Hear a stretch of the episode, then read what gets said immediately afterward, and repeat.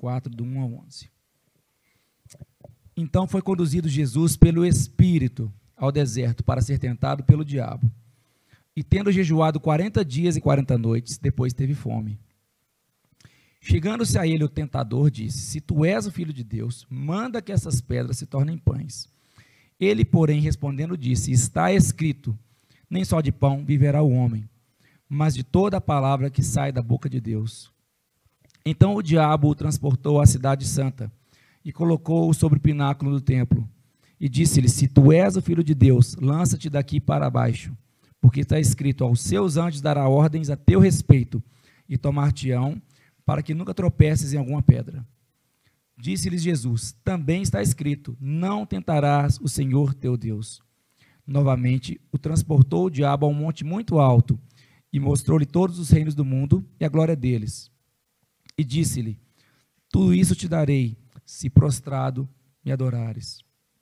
Então disse-lhe Jesus: Vai-te, Satanás, porque está escrito: Ao Senhor teu Deus adorarás, e só a ele servirás. Então o diabo o deixou, e eis que chegaram os anjos e o serviram. Senhor, agradecemos pela tua bendita palavra, Senhor. Ilumina nossos corações nessa manhã, Pai, para que possamos conhecer a boa, perfeita e agradável vontade do Senhor, revelada a nós através da tua palavra, Senhor. Obrigado, Senhor, porque o Senhor nos permite que esta palavra deixe de ser texto e encha os nossos corações com a tua verdade que o teu Espírito Santo traz. A tua palavra não somente ela contém a palavra de Deus, a Bíblia é a palavra do Senhor e cremos nela de todo o nosso coração, crendo que ela é conforto para o nosso espírito, alma e corpo, Deus, crendo que ela é a resposta para todas as nossas ansiedades, ó Pai, crendo, Pai, que ela é o único caminho que nos leva ao teu Senhor. Que a tua santa palavra enche os nossos corações nessa manhã, Pai, trazendo, produzindo em nós, ó Pai, frutos, produzindo em nós arrependimento, produzindo em nós mudança, arrependimento, produzindo em nós os milagres do Senhor. É o que pedimos crendo em nome de Jesus. Amém? Eu vou só trocar o microfone aqui.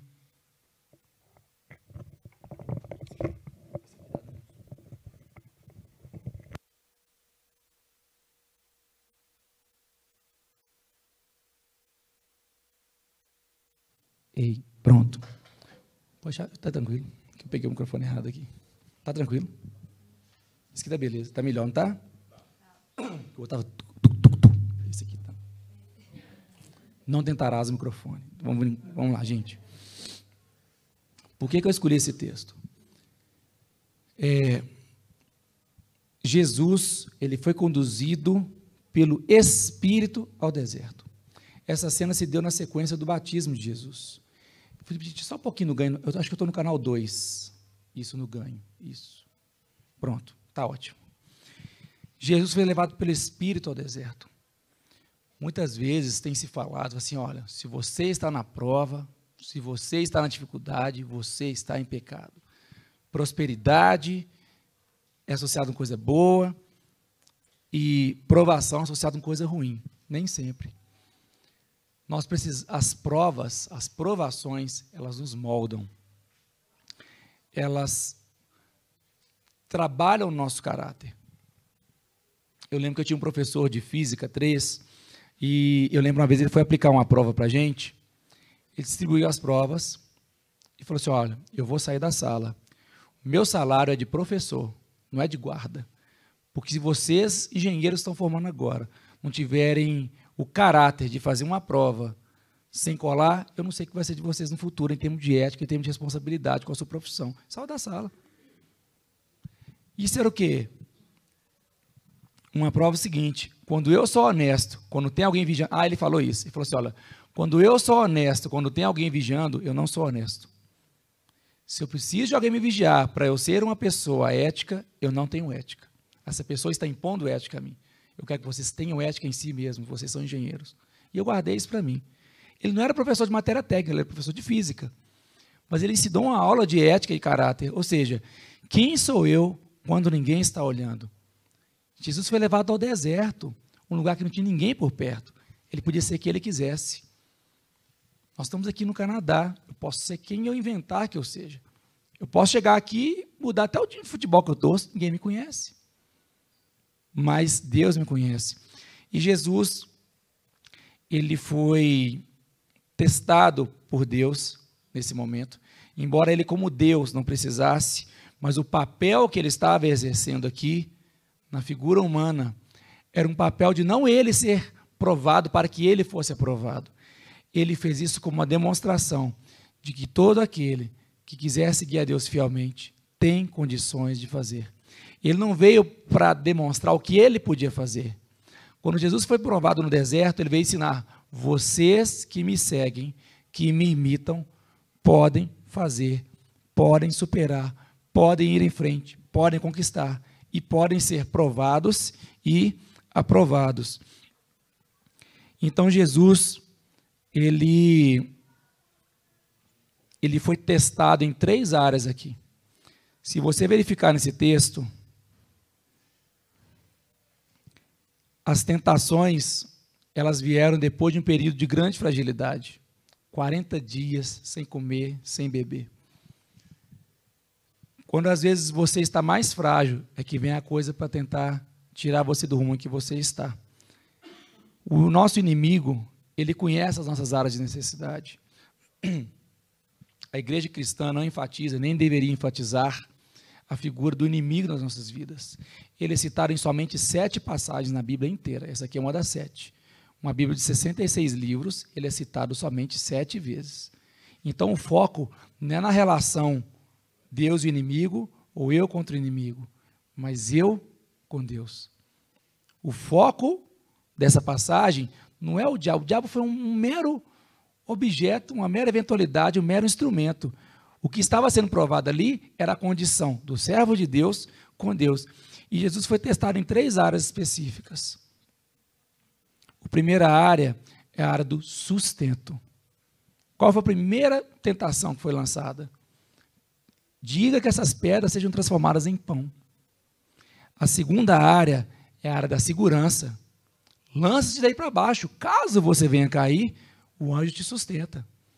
E a terceira área é a área da autoafirmação, da aceitação e do poder. Percebe como que a esfera daquilo vai mudando.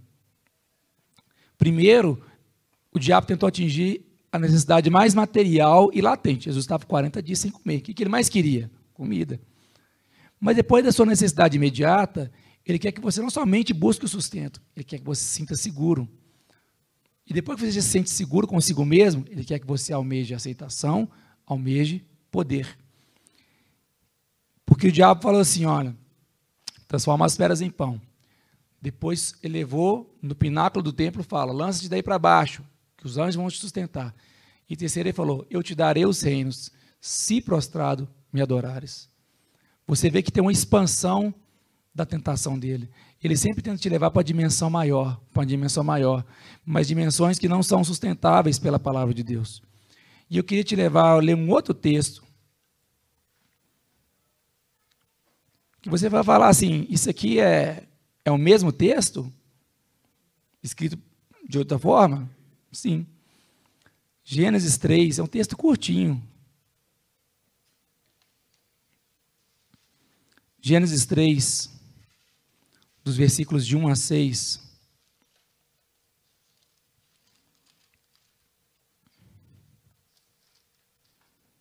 Gênesis 3, versículos 1 a 6. Podemos ler? Ora, a serpente era a mais astuta de todas as alimárias do campo que o Senhor Deus tinha feito. E esta disse à mulher: É assim que Deus disse: Não comereis de toda árvore do jardim? E disse a mulher à serpente: Do fruto das árvores do jardim comeremos, mas do fruto da árvore que está no meio do jardim, disse Deus: Não comereis dele, nem nele tocareis, para que não morrais. Então a serpente disse à mulher: Certamente não morrereis. Porque Deus sabe que no dia em que dele comerdes, se abrirão vossos olhos e serei como Deus, sereis como Deus, sabendo o bem e o mal. E vendo a mulher que aquela árvore era boa para se comer e agradável aos olhos, e árvore desejável para dar entendimento, tomou do seu fruto e comeu, e deu também a seu marido, e ele comeu com ela. São exatamente as três áreas que o inimigo abordou. E essa é uma das poucas passagens também que fala do diabo. Exatamente as três áreas. Jesus foi testado na necessidade, na segurança e na aceitação e poder. O que, que a primeira coisa que de repente falou com Eva? Olha para essa árvore. O que, que a árvore produz? Alimento. Depois ele falou assim: vocês não vão morrer. Que ela estava falando? Segurança.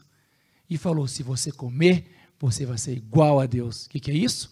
Poder, autoaceitação. O inimigo não muda. Os truques dele não mudam. Sabe por quê? Porque o ser humano não muda. A essência do ser humano, desde o Éden até hoje, é a mesma. E por isso que ele não precisa mudar de truque. O ser humano cai nos mesmos truques. Ele não precisa de inovar. Para que, que eu vou inovar se o cara cai no mesmo truque? Ele vai para quê? Igual Chaves, 150 episódios, passa a passo, você ri ainda. Porque você ri, enquanto você ri, pode ser episódio, não, vai passando aí, é assim. Para que mudar? Vai pôr aí, é, time está ganhando, não se mexe. E infelizmente, para ele não mudar de truque, ele está ganhando. Porque ele está ganhando numa área que ele não tem mais poder, mas ele tem influência. Desde o Éden, ele não tinha mais poder. Ele havia sido um anjo caído. Ele tinha autoridade? Não tinha autoridade, mas ele tinha influência. Nós temos que cuidar, então, do nosso relacionamento com Deus, porque o inimigo, a Bíblia não enfatiza ele, simplesmente porque ele não tem poder de executar algo contra mim ou contra a sua vida. Mas ele tem poder de influenciar os seus pensamentos. E os seus pensamentos corromperem suas atitudes e suas palavras. E ele não está mexendo na estratégia dele, porque ele está ganhando. Mas nós vamos mudar isso em nossas vidas, em nossas famílias. Fala assim, olha, você vai ganhar lá fora, porque aqui na minha família você não ganha, na nossa comunidade você não ganha. Enquanto a gente estiver alerta para que você pode tentar induzir, você, a sua piada não vai ter graça aqui. Eu já conheço essa piada. E perceba então que as três áreas que ele tentou abordar Jesus são as três áreas que ele abordou Adão e Eva mas com resultados totalmente diferentes. Percebam que foi a mesma coisa, a mesma piada. Um caiu, outro não caiu. Porque. Perdão. Porque Hebreus 4,15 fala assim: Nós não temos um sacerdote que não possa compadecer das, suas, das nossas fraquezas, mas antes foi provado em tudo Antes foi provado em tudo. Pois não temos um sumo sacerdote que não possa compadecer das nossas fraquezas, mas sim alguém que, como nós, passou por todo tipo de tentação, porém sem pecado. Jesus foi provado como nós. Por que, que ele se pôs na provação? Para que ele seja provado? Não. Ele se colocou no meio no seu lugar, para que, como nós, fosse aprovado. Assim sendo, aproximemo-nos do trono da graça com toda confiança, a fim de recebermos misericórdia e encontrarmos graça que nos ajude no momento de necessidade. Deus vai permitir uma prova na sua vida maior que a sua capacidade? Vai. A Bíblia não disse que ele dá a prova conforme o seu tamanho. Ele diz que você, ele não vai te dar prova que você não siga suportar. Ele te traz o recurso para que você suporte a prova. A prova que é feita no nível da sua capacidade, ela não te faz crescer. A prova dada no nível do seu conhecimento, ela não te faz progredir. Você chegar assim, Alain, eu vou te dar uma prova de violão hoje, aqui que vai cair? Ah, as notas básicas do violão. Eu vou estudar? Não. Alain, vai cair uma prova aqui, ó, partitura, quatro folhas de partitura, primeira vista, sabe o que é primeira vista? O maestro faz assim, ó. Lê isso aqui e toca. Já fiz prova de primeira vista. As rodelas fazem assim, ó. Porque você estuda, estuda, estuda, você não sabe o que vai cair. Então você tem que estudar? Tudo que existe. É assim. A prova que é feita acima do seu, do seu nível de capacidade atual, ela te leva a um nível maior. Deus faz isso para te reprovar? Não. Faz isso para crescer. Porque junto com a prova, dará também o escape. Não é que Deus te direciona para coisas conforme a sua capacidade. Ele te permite coisas acima da capacidade e te dá junto com ela o escape. Se você perceber a tentação de Jesus, ele tentou nas três áreas. E aqui fala assim, ó. Então o diabo o deixou, e eis que chegaram os anjos e o serviram. Meus queridos, o milagre de Deus na sua vida, ele está a um palmo de distância. O milagre de Deus na sua vida, ele está às vezes isso aqui. Mas Deus está olhando você, olhando você, para te dar aquela carimbaço e falar assim: ó, toma. Não porque Ele é um Deus que quer espizinhar a sua vida, quer te provocar, mas fala assim: eu quero que você seja aprovado na sua conduta, para que você se beneficie disso que eu tenho para te dar, para que você esteja apto para desfrutar aquilo que eu tenho para te dar. Jesus não precisava de credibilidade junto a Deus, mas ele delegou para si mesmo uma missão de credibilidade junto às pessoas. Porque se eu não tenho atitudes que são críveis, como é que a minha palavra vai ser crível? Se eu não tenho atitude de uma pessoa que é correta, como é que eu vou falar da correção das coisas de Deus? Então Jesus, ele se pôs à prova, não porque ele precisava da afirmação humana de que ele era bom, mas falar: olha, vocês não têm que ouvir somente as minhas palavras, têm que imitar as minhas atitudes. E voltando aqui nesse texto de Mateus, então, descobrimos que as brincadeiras são as mesmas. Mas Jesus, ele é igual aquela última palavra, a última página das palavras cruzadas, e já deu a resposta para você. Nas reações que ele tinha. Quando Jesus fala assim: está escrito, nem só de pão viverá o homem, mas de toda a palavra que sai da boca de Deus. Eu não preciso criar artifícios para que eu seja sustentado. Eu não preciso, porque o diabo está falando assim: transforma essas pedras em pão. Deus precisa transformar pedra em pão? Não. Ele é o Deus que faz chover pão do céu na sua vida, se você precisar no meio do deserto, como Deus já fez no passado. O que, que o diabo está tentando ensinar a fazer? Faz um trambique, fala que pedra é pão. E eu estava falando com vocês aqui, foi que falei que eu esqueci minha cola em casa, que eu nunca colei na escola. A gente não precisa de artifício, sabe por quê? Nós temos um nome para honrar. E esse nome não é o meu nome, é o nome de Deus que eu carrego dentro do meu coração eu não estava indo bem numa disciplina. E aí eu não fui bem na primeira prova, não fui bem na segunda prova. Na terceira prova, a gente estava estudando juntos na biblioteca. Hoje todo mundo tem um super telefone, né? Mas na época a calculadora científica nossa era o troço mais chique que tinha. Você podia colocar lá fórmula e gráfico. E os meninos colocaram para mim na calculadora. A gente estava estudando. Eu tinha saído para buscar um livro na biblioteca. Falando, pus na sua calculadora aqui todas as questões que podem cair nessa prova. Já estão resolvidas com gráfico, com tudo. Se tiver três questões na prova, tem 15 questões aqui, não tem como você sair dessas aqui. Eu podia passar na matéria. Aí eu cheguei a calculadora naquela sala de aula, o professor distribuindo as provas, eu olhei para ele, fui lá, tu, tu, tu, tu, tu, apaga tudo. Falei, gente, eu não preciso disso. Eu tirei uma nota horrível na prova. Eu falei, eu não preciso disso. Deus vai me honrar. Isso é uma decisão que não é fácil, sabe por quê? Ninguém ia me julgar. Eu estava igual todo mundo na minha sala. Todo mundo passou com nota alta, porque eles tinham o truque da prova. Eles tinham as questões da prova. Mas aquilo não era eu com eles, era eu comigo e eu com Deus. Como é que eu vou falar de correção, de caráter, pegar um microfone com a Bíblia e falar com você, e aquilo no meu fundo, no meu coração, você falar, ah, mas você colou naquela prova. Mas você pegou aquele negócio e pôs no negócio. Então, assim, eu comigo mesmo, eu não estava julgando, quem ia fazer o quê? Era um problema meu. Peguei a calculadora, zerei, não, não passei. No outro semestre, mudou o professor. Eu aprendi a matéria, aprendi bem. Na, última, na última prova, eu, eu já tinha os pontos, eu não precisava da última prova, não. Falei, professor, vou ver só a primeira questão aqui, que eu tenho que correr para essa outra matéria. Fiz uma questão, entreguei pela última prova, fui para outro canto, eu já tinha passado. Mas por quê? Deus honrou uma decisão que aparentemente não tinha nada a ver. Sabe o que derruba a sua vida? É o nada a ver. Ah, mas que tem nada a ver. Isso aqui tem nada a ver. E os nada a ver na vida do cristão apontem cada vez mais longe de Deus. O diabo não te pega. Se você ler o livro de Cantares e fala assim: afugentem as raposas e as raposinhas. raposinhas. A gente, a gente às vezes quer espantar a raposona, e a raposinha fica assim, guti, guti, raposinha bonitinha. A gente faz isso com pecado. Porque é uma coisa que, ah, mas está todo mundo fazendo, ah, mas não é ilegal, pode ser imoral, mas não é ilegal. Quanto que isso aqui é certo, quanto isso aqui é errado?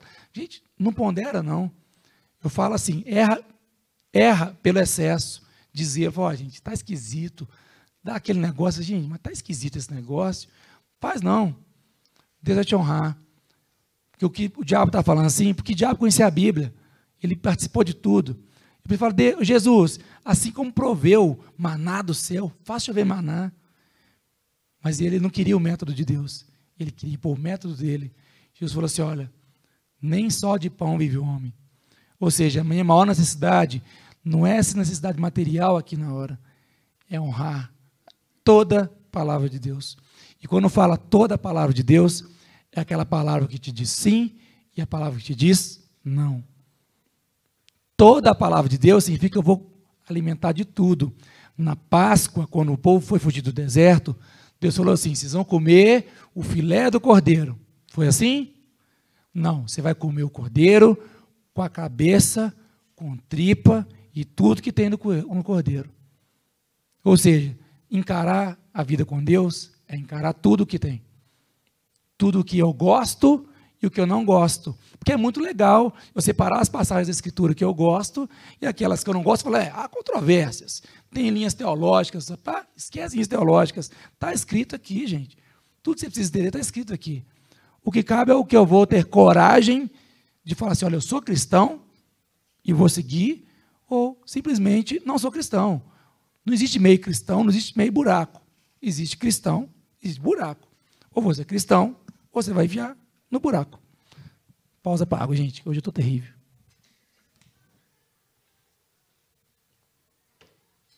Pronto. Pronto, nada. vamos levar assim mesmo. O segundo passo. Não se exponha aquilo que a graça não te cobre.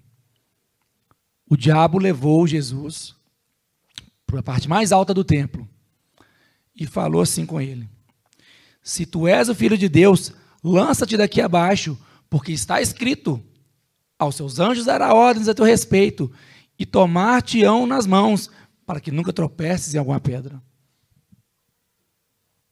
Sabe o que eu quero dizer com isso? O ser humano cristão, cheio de Deus, vai errar? Vai. Mas que seja algo ocasional. Que seja algo involuntário. Algo que você se arrependa, negue aquilo e siga em frente. O pecado na vida do cristão não pode ser algo opcional, voluntário. O que, que o, diabo está falando aqui com Jesus? Se expõe a riscos, ouse. O ousar em Deus é uma coisa muito perigosa. Eu posso desafiar pela fé, eu posso impor as mãos, eu posso orar, mas existem limites que eu tenho que reconhecer da autoridade que está sobre a minha vida. Porque senão, você fala assim: ah, eu tenho um sonho de comprar uma casa. Mas Deus está comigo, Senhor de Israel, dos exércitos, eu tenho 500 dólares para dar de entrada, aleluia. Que isso, gente? Não. Deus vai prover, Deus vai prover. Você está se pondo na cilada. Eu vou me impor numa cilada e falar, Deus, se vira. Não. Eu não vou me pôr numa cilada e mandar Deus se virar. Quando a gente faz sociedade, faz negócios, faz tanta coisa, fala, não, o Deus de Israel está comigo. Você me perguntou para ele aqui que ele está te abençoando ou não. Existe uma cobertura de graça. Que o diabo está falando assim: pula aí, porque Deus tem um compromisso com você. Se expõe ao risco, porque Deus vai cuidar de você. Ele é o Deus que te ama. Ele é um Deus que te ensina, às vezes de forma dura, a ser uma pessoa melhor e te ensina não se exponha a riscos aos quais a graça de Deus não está te cobrindo. Vai tomar uma decisão? Peça a orientação de Deus. Dê um passo do tamanho da sua perna. Porque quando é para dar um passo fora da sua capacidade, quem vai produzir isso é Deus. Quem vai promover isso na sua vida é Deus. E a coisa vir com naturalidade, com estabilidade. Porque a Bíblia diz que o Senhor enriquece e não acrescenta dores. Quando a Bíblia diz que a bênção do Senhor enriquece e não acrescenta dores, significa toda decisão que vem cheia de condições, cheio de sinão, cheio de condição, cara, isso não é para mim. É muito gambiarrado. Mas uma hora vem aquela decisão, fala, olha, está aqui, é assim, é desse jeito, vai dar certo. E a, e, e a paz de Deus te ajuda a julgar aquilo. A Bíblia diz que a paz de Deus seja o árbitro, árbitro em nossos corações. O que quer dizer? Se está cheio de coisa, vou tomar decisão onde Deus não está me cobrindo. Você percebe aquilo. O Espírito Santo toca naquilo no seu coração. Mas cabe a você tomar a decisão de você não colocar Deus à prova. Jesus falou aqui, ó, claramente com o diabo. Também está escrito: não tentarás o Senhor teu Deus. Ou seja, eu não vou me colocar numa cilada para Deus nos salvar depois. Porque a gente fica contando com graça, graça, graça. Deus tem uma graça, mas Deus tem compromisso sobre aquilo que te cobriu para fazer. E eu procuro respeitar muito isso na, nossa, na minha vida, na nossa família. Falei, gente, vamos fazer o quê? Vamos adquirir o quê? Vamos vender o quê? Vamos fazer o quê? Vamos sair de férias? Para todas as pequenas decisões. Eu não lembro qual foi o assunto, mas a Giovana falou assim: Uai, mamãe, a gente pode orar por isso também? Ela achou uma coisa muito pequena, muito corriqueira. Eu falei, Giovana, a gente pode orar por tudo. A gente tem que orar por tudo na nossa vida. Então a gente está ensinando nossos filhos o valor de orar para pequenas decisões. Consultar a Deus em pequenas decisões. No curso de finanças que a gente ministrava no Brasil, essa é uma aula que às vezes as pessoas depois falavam, Alan, aquela aula tocou meu coração, porque eu achava que eu tinha que consultar a Deus para grandes coisas, mas agora eu entendi que eu posso e devo consultar a Deus para tudo, para tudo que eu vou fazer. Não é sinal de fragilidade, é reconhecer a fragilidade, a qualidade das minhas decisões, comparado com aquilo que Deus tem e quer para a minha vida. Com relação ao pecado, o pecado não se combate, pecado se foge. 1 Timóteo 6,11 fala assim: Porém, tu, ó homem de Deus, foge destas ciladas e segue a justiça, a piedade, a fé, o amor, a constância e a mansidão. E para Paulo não falar que falou pouco, em 2 Timóteo 2,22 ele fala a mesma coisa. Nas duas cartas a Timóteo, ele manda um recado para ele. Com relação ao pecado, ó, foge foge. Se você percebe que suas decisões, suas amizades, seus negócios, alguma coisa que você tem um projeto, está te levando para um caminho que não é muito legal, foge. Já te ligou aqueles caras assim? Uh, senhor Alain, sou cliente muito estimado da nossa instituição, o senhor tem um histórico aqui bom, olha, vou te oferecer um pacote. Eu, deixo, eu já desligo.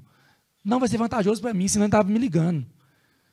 Porque o cara quer te vender pela metade do dobro, um negócio vai te pôr num contrato de 24 meses, e aquela bagunça. Na hora que você assina, você diz, o que, eu fiz agora? Eu estava pagando cento e tanto, agora vou pagar duzentos e tanto para ter isso.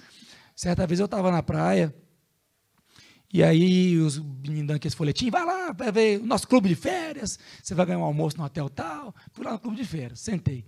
Gente, eu acho que os, os vendedores devem querer fazer um voodoo. Que eles vão falando, eu vou assim. Ah, ah. E aí? Não, mas é ótimo. Tá, mas eu não quero. É isso que eu, mas eu vou fazer melhor ainda. Mas, moça, eu não quero. Mas eu vou te dar isso. Eu não quero. Vou fazer uma tatuagem com o nome da sua família. Não, não quero, moça. Eu só quero ir embora. É, a mulher ficou brava comigo. Mas você tem também? É, não, não tem. Você não tem? Você quer que eu tenha? Ah, meu pai tem. Vai, mas seu pai é seu pai. Meu pai está aqui. E eu não vou deixar ele fazer também, não. E esse cara fica mágico comigo. Por quê? É um negócio que ele tenta te se fosse tão bom, não ia gastar duas horas. Uma hora fiquei lá, uma hora. Posso almoçar agora, moço? Obrigado. Eles embora. Nós temos que ser assim, gente. Quando a coisa é super fácil, é super bom para quem está te oferecendo. Não é super bom para você. Não, porque tem um negócio aqui, você compra isso, aí você compra fiado, porque não que você, claro, você vai faturar e você vai. Gente, eu sou desconfiado com um monte de coisa. Eu sou mais mineiro que a média dos mineiros. Porque, não tem como uma coisa que custa. Se o cara já Alan, esse, esse telefone aqui, sabe, 50 reais. Nem dólar, 50 reais, cara, eu não quero. Porque as coisas têm uma faixa do razoável. Tudo na vida tem uma faixa do razoável. Se não é razoável, tem treta. Se tem treta, não é para mim. Eu tenho que, ó, fugir. Eu tenho que dizer não para aquilo. Falar, cara, vou bloquear seu telefone, para de me ligar. Um dia apelei com. Aqui no Canadá, foi puxão. Três vezes, cara. Eu tenho que falar não em quantas línguas para vocês. Chega, para de me ligar. Aí pararam. Vamos lá, pra, só para não esquecer mais nada. Que eu vou chegar no último, último pedacinho aqui. Então não exponha aquilo que a graça de Deus não te cobre. Não tente Deus. Eu fechei o treco aqui. Pronto. E a última. Adorar é reconhecer quem Deus é. O que, que significa disso? Eu tenho que me aproximar de Deus por quem Ele é, não porque Ele pode fazer por mim. Você chega aqui no Canadá, vai conhecer um cara. Oi, meu nome é Alan. Desculpa, no Brasil. Oi, meu nome é Alan. Ah, meu nome é Zezinho. Beleza, beleza. Aqui no Canadá tem que chegar. Oi, meu nome é Alan. Qual é o seu status? Quanto você paga de aluguel? Qual é o seu carro? Quanto é o seu carro? Quantos você tem? O que você comeu de manhã? falei, caramba, velho, não sei nem seu nome. Fala seu nome primeiro. O cara não está interessado em me conhecer, não. Ele quer saber qual é o meu visto, se o visto é bom, se o visto é ruim, e quanto tempo gastou. Falei, cara, calma, vamos conhecer primeiro. Eu quero te ajudar também, mas como eu fui ajudado em algumas perguntas, calma, bicho. Mas é uma tensão danada do, sabe? Falei, cara, se você não está interessado em quem eu sou, eu sou um mero serviço de informação. Então está aqui minha, meu contrato, minha taxa está aqui, minha consultoria tanta hora. Fazer assim com os caras, começando a dar com um contrato no bolso. Você assina aqui, eu te dou informação. Só informação você quer de mim? Não, vamos conversar. E aí? Qual que é a sua? O que, é que você gosta? Vamos fazer um negócio. Não, entendeu? E Deus também, você só chega para apertar o botão, Deus, traz um, uma cura para mim. Deus, o povo que Jesus é o Jarbas, que já com uma bandeja, te entregando coisas. Não. Isso é parte da história. Que a Bíblia diz assim: aquele que não negou o seu único filho, não nos dará juntamente com ele todas as outras coisas? O que quer dizer? Juntamente com ele. Primeiro eu tenho que querer o Filho. Primeiro eu tenho que querer Jesus na minha vida. Primeiro eu tenho que querer ir para o céu, andar com Ele, reconhecer que eu venho de uma vida de pecado incorrigível, que eu não consigo me melhorar pelo meu próprio esforço, e eu preciso disso. A primeira coisa, Deus quer tratar o vazio existencial no seu coração, que nenhum diazepam cura. Ele quer trabalhar isso primeiro. Depois vem o resto. Depois. Você sabe como é que você comprova isso? Ora. Grava um dia você orando e ouve depois no playback. Só pedição, pedição, pedição, pedição. Perdão, perdão, perdão. Amanhã, perdão, perdão. Do mesma coisa que você fez ontem, você não mudou nada. Pode gravar, ó Deus, aqui é igual ontem, beleza? Começar a fazer assim, Deus, igual ontem. Por que não? Uma coisa que eu aprendi muito sobre oração, uma vez o nosso pastor no Brasil convocou uma maratona de 40 dias, de duas horas de oração. 40 dias, duas horas, todo dia. Eu aprendi a orar. Porque senão, vira maratona de violão, maratona de Bíblia, e falou, ah, aqui é maratona de oração, não é de violão, não é de Bíblia. Vamos lá, pronto, vamos lá. Aí você dobra o joelho e faz, nossa. Aí você começa a falar com Deus que está no seu coração, as suas inquietações, as coisas que você sente que você é a pessoa que podia ser melhor. Começa a falar, conversar com Deus. Deus, ó, hoje está assim, está assado. Você não precisa de, ó, oh, serereis, a gente sabe nem conjugar, sabe nem escrever impeachment, não precisa de falar bonito com Deus, não. Sabe? Ó, oh, vós estáis levados. Não, oh, Deus, olha, é o seguinte. Tem estar feio hoje, Deus. Pronto, não tem problema. É, eu pisei na bola. Pelo amor de Deus. Se tivesse um troféu para pilantra, eu ganhava dois. Caso eu perdesse um, eu tinha outro. Porque pela conversa assim com Deus é melhor. Sabe onde é que está isso na Bíblia? Jesus viu duas pessoas orando. Um homem está lá, ó oh, Deus, que bom que não sou igual este pecador. E o outro cara está lá, oh, Deus, tem misericórdia de mim. Tem misericórdia de mim. Jesus perguntou assim: quem foi que saiu justificado? A Bíblia não responde. Não tem escrito quem foi. Assim, quem foi que foi justificado? Jesus julgou o cara. Quem foi? O super orador? O cara estava lá, oh Deus, tem misericórdia de mim. Eu preciso desse momento. Deus tem misericórdia de mim. Todo dia.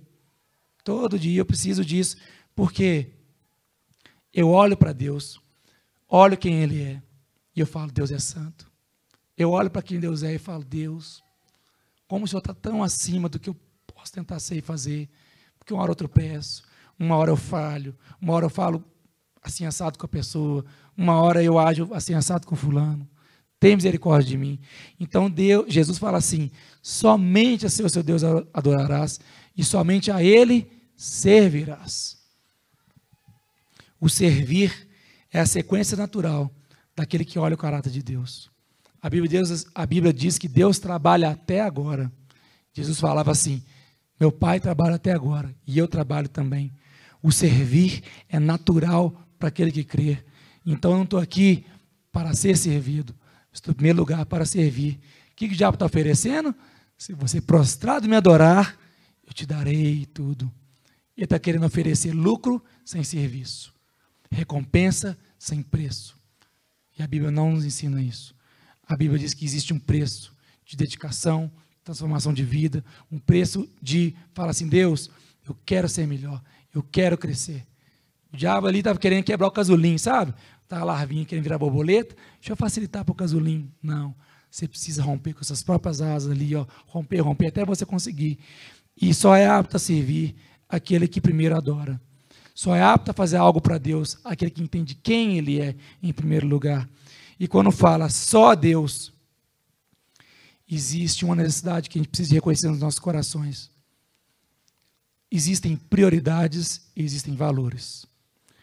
Prioridade existe número um, dois, três, e elas vão girando conforme a necessidade.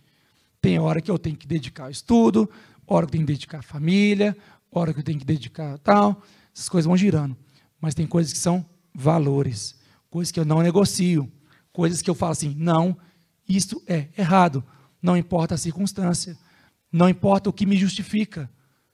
Isto é errado, isto é certo. Jesus falou assim: olha, somente a Deus adorarás, somente a Ele servirás.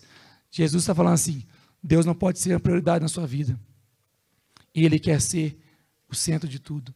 E é dele que tem que fluir todo o resto. Quando fala somente a Deus, eu tenho que aprender a desapegar da minha forma de julgar a Bíblia, da minha forma de achar o que está certo. Falar, Deus, eu quero abraçar o todo. Isso é um desafio muito grande. Isso é pular no infinito. Isso é pular num negócio que você não tem mais controle. Fala, Deus, o que a Bíblia tem para mim? Eu quero. Eu não quero ficar selecionando partes da Bíblia, eu quero crer, partes que eu não quero crer. Eu quero crer no Senhor de completo. Fala, somente eu não vou disputar o trono do coração de Deus com o meu. Aqui não está falando sobre o trono do diabo no seu coração, está falando sobre o seu trono no seu coração. Quem está sentado nele? É você ou é Deus? E você precisa entender, não é você que precisa dar uma chance para Deus. É Deus que nos dá uma chance todos os dias. Existe um tal de, ah, quem quer aqui quer aceitar Jesus, como se Jesus precisasse ser aceito por mim, por você. A Bíblia não ensina a aceitar Jesus. A Bíblia fala assim: todo aquele que invocar o nome do Senhor será salvo. É falar, Deus, eu estou aqui. Deus me ampara. Deus me aceita. É isso que a Bíblia te ensina a fazer. Não é Deus vai assim, ah, está aqui, né? Você quer Jesus? Não quer Jesus? Não. Ele não está buscando alguém que o queira. Ele está se mostrando disponível, conhecendo o caminho que todos nós estamos indo, às vezes andando longe dele, falar: meu filho, estou aqui, vem, meu filho, sai daí, aí é perigoso, vem. É Deus nos resgatando, nos trazendo de volta para um lugar elevado, porque o caminho que nós estamos indo é um caminho para baixo. Quando Jonas resolve não cumprir a ordem de Deus, fala que ele desceu a Jope, desceu a outro lugar, desceu a Tarsis. Porque quando você se afasta da vontade de Deus, você só vai descer. Quando você se afasta daquilo que te mandou fazer, você só vai descer. Não tem outro lugar para onde você vai. Você vai descer. Até um ponto você está tão embaixo que você consegue nem enxergar mais para voltar. Mas não existe longe demais para Deus. Não existe longe demais onde a mão dele não alcance. Você pode estar no fundo do mar e vai lá, estende a mão dele, Salvador, e fala: Meu filho, eu estou aqui. E se você vencer, reconhecer que Ele é o seu sustento, você precisa ser aceito por Ele e você está seguro nele. E que o único poder, a única aceitação que vale, é ser aceito por Deus, é ser feito filho dele. Sabe bem na sequência? Então o diabo o deixou. Ele fica sem graça, que o repertório dele acabou. Ele só sabe fazer isso. E eis que chegaram os anjos o serviram. Nós estamos aqui, meus irmãos. Os anjos olham para nós, eles querem aprender com a gente. Embora sejam mensageiros de poder, eles estão ali querendo aprender, porque eles não vão ser feitos filhos de Deus. Mas a Bíblia diz que todos quanto o receberam, deu-lhes o poder de serem feitos filhos de Deus.